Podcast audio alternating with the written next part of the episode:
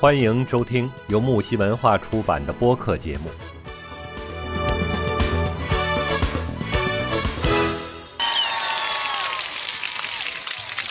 Hello，大家好，欢迎来到木西文化直播间。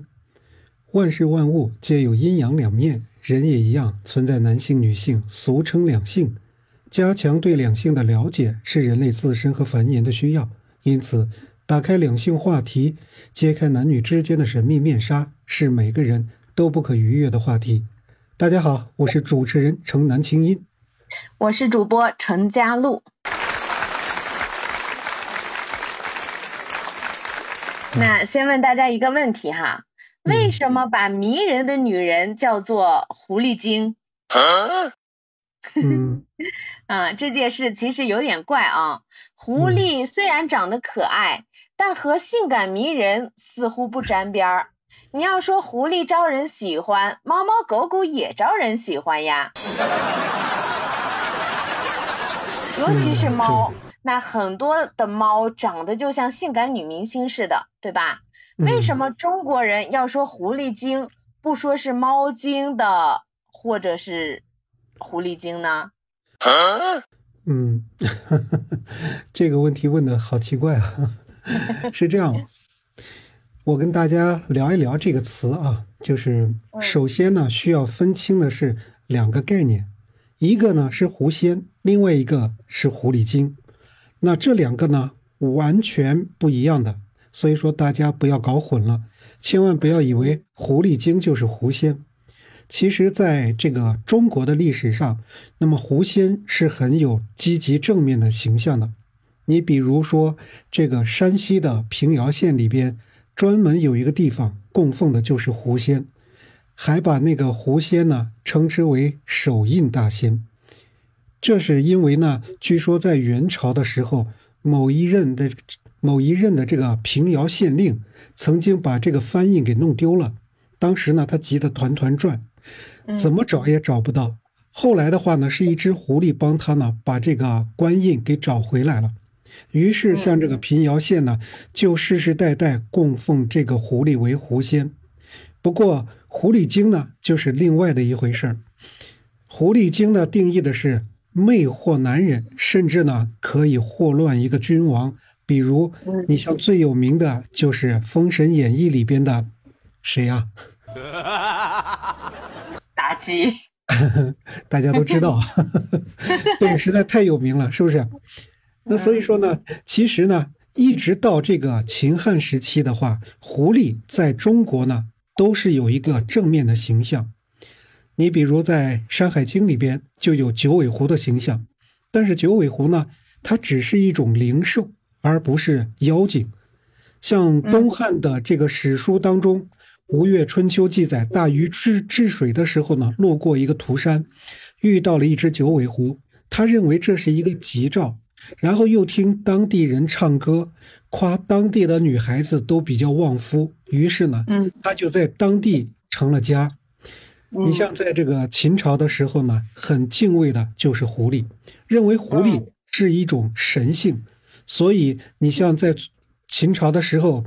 有秦朝末年的时候，有那个陈胜吴广，他们两个人起义的时候，为什么晚晚上的时候会是要学狐狸叫，对吧？学狐狸叫，学狐狸说话，对吧？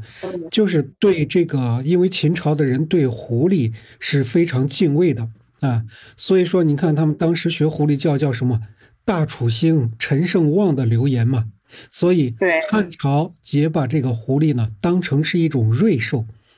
在东汉典籍里边说，狐死首丘，不忘本也。意思是说，狐狸死的时候呢，总是朝着自己的洞穴，具有不忘本的一种美德。那么，狐狸它怎么就变成了一个勾引男人的狐狸精啊？那我们继续聊聊这个。这个主要是跟道教的关信息有关的。你像在这个。东汉末年的时候啊，这个道教就开始兴起。魏晋时期的时候呢，道教是走上了一个兴盛。我们知道道教呢是讲究的是修炼是可以成仙的一个观念嘛，所以是深刻影响了中国人的一个神话啊。因为修炼的主体是人，然后又拓展到了动物身上。那动物身上的话，于是就有了狐狸修炼的故事。狐狸本来呢就被人看着看作是一种灵兽嘛，而且它和这个龙啊、和这个凤啊，还有这个一些这个瑞兽啊，它是完全不一样的。因为我们知道龙和凤它其实是一种虚构的，是人们虚构的一种物体，但狐狸呢，它是真实存在的，那么？这很常见。于是说，狐狸就变成了修炼故事当中最喜欢的一个主角。你像晋朝的葛洪，当时的嗯这个《刨胡子》里呢，就记载了一种狐狸精，叫城阳公。他们生活在山里，那有人进山，只要能够正确的叫出“城阳公”这三个字儿，他们就不会受到任何动物的伤害啊。那这就是狐狸精的一个起源。不过，城阳公呢是属于那种老老实实修炼的狐狸精，后来又征集了这个征集的又产生了许多作弊的不利。你像东晋时期的话，有一个叫郭璞的人写了一本志怪文，呃，志怪文集，当时呢叫《玄中记》，里边就提到了一种狐狸。据说这种狐狸特别的神奇，就神奇在哪里呢？它在五十岁的时候啊，可以变成女人。如果她年龄达到一百岁的话呢，她就直接会升级成一个漂亮的美女，而且呢，善于蛊魅，使人呢迷智，就是迷惑失智，然后不知不觉的就被她给吸取了精气。这样的话呢，她就能够快速的成仙。那你看，就是熟悉的，对，就是我们熟悉的这个狐狸精啊。嗯，到这里呢，就基本成型了。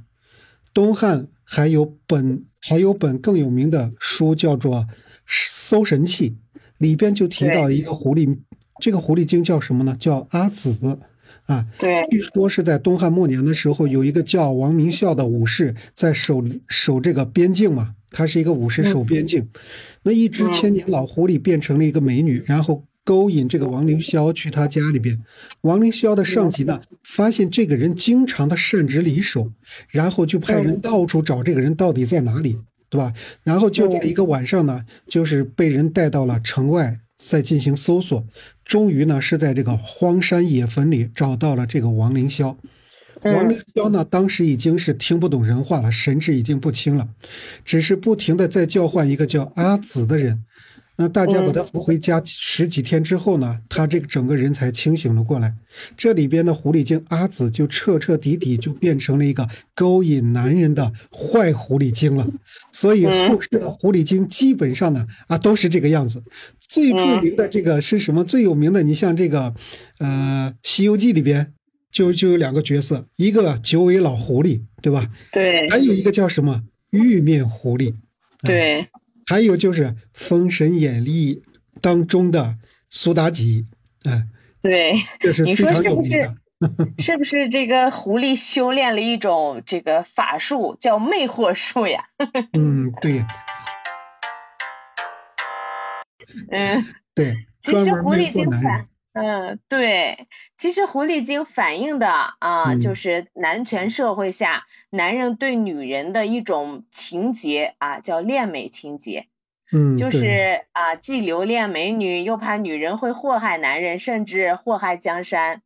那狐狸精说的呢，就是通常来形容一个女人啊。对。当然，这个词呢，并不是什么好词啊。男人眼中的狐狸精到底是啥样的呢？这男人眼中的狐狸精，其实我跟你说啊，一我以前看神话故事里边看的最多的就是关于狐狸精啊。所以说呢，你看我接触到的这个第一部那个第一部叫什么呀？那那那那个电视连续剧。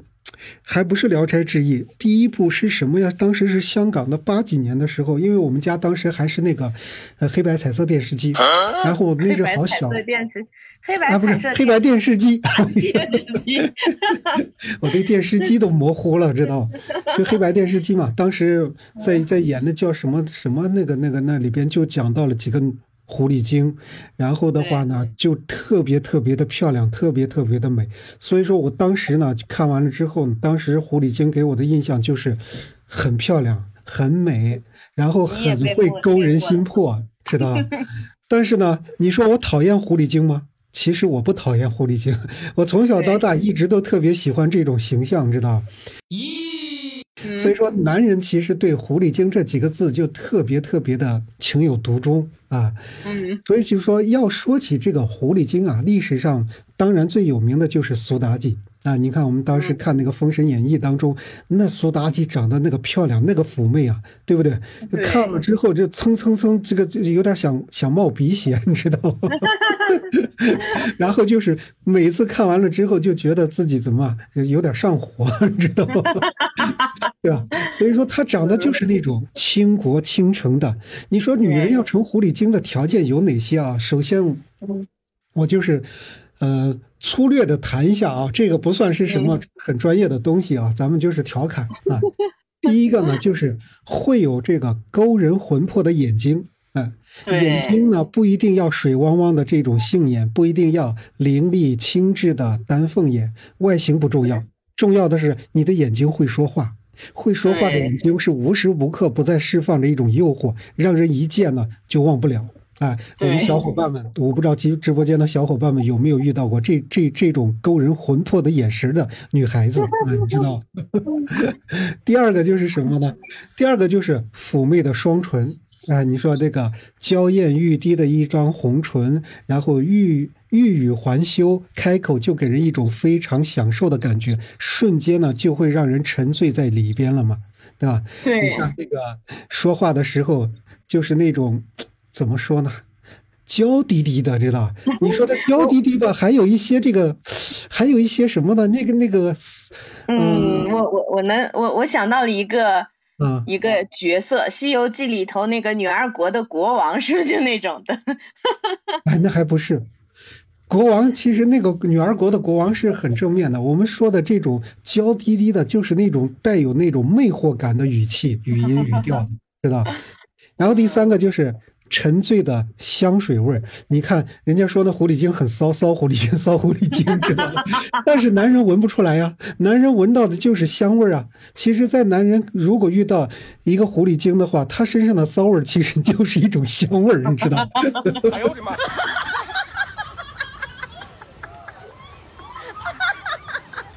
所以说上不上说不上来，它到底是用哪一种香水，但这种香味儿是它与生俱来的，是一种很有独特的一种香气，是一种女人香，诱惑的香，对吧？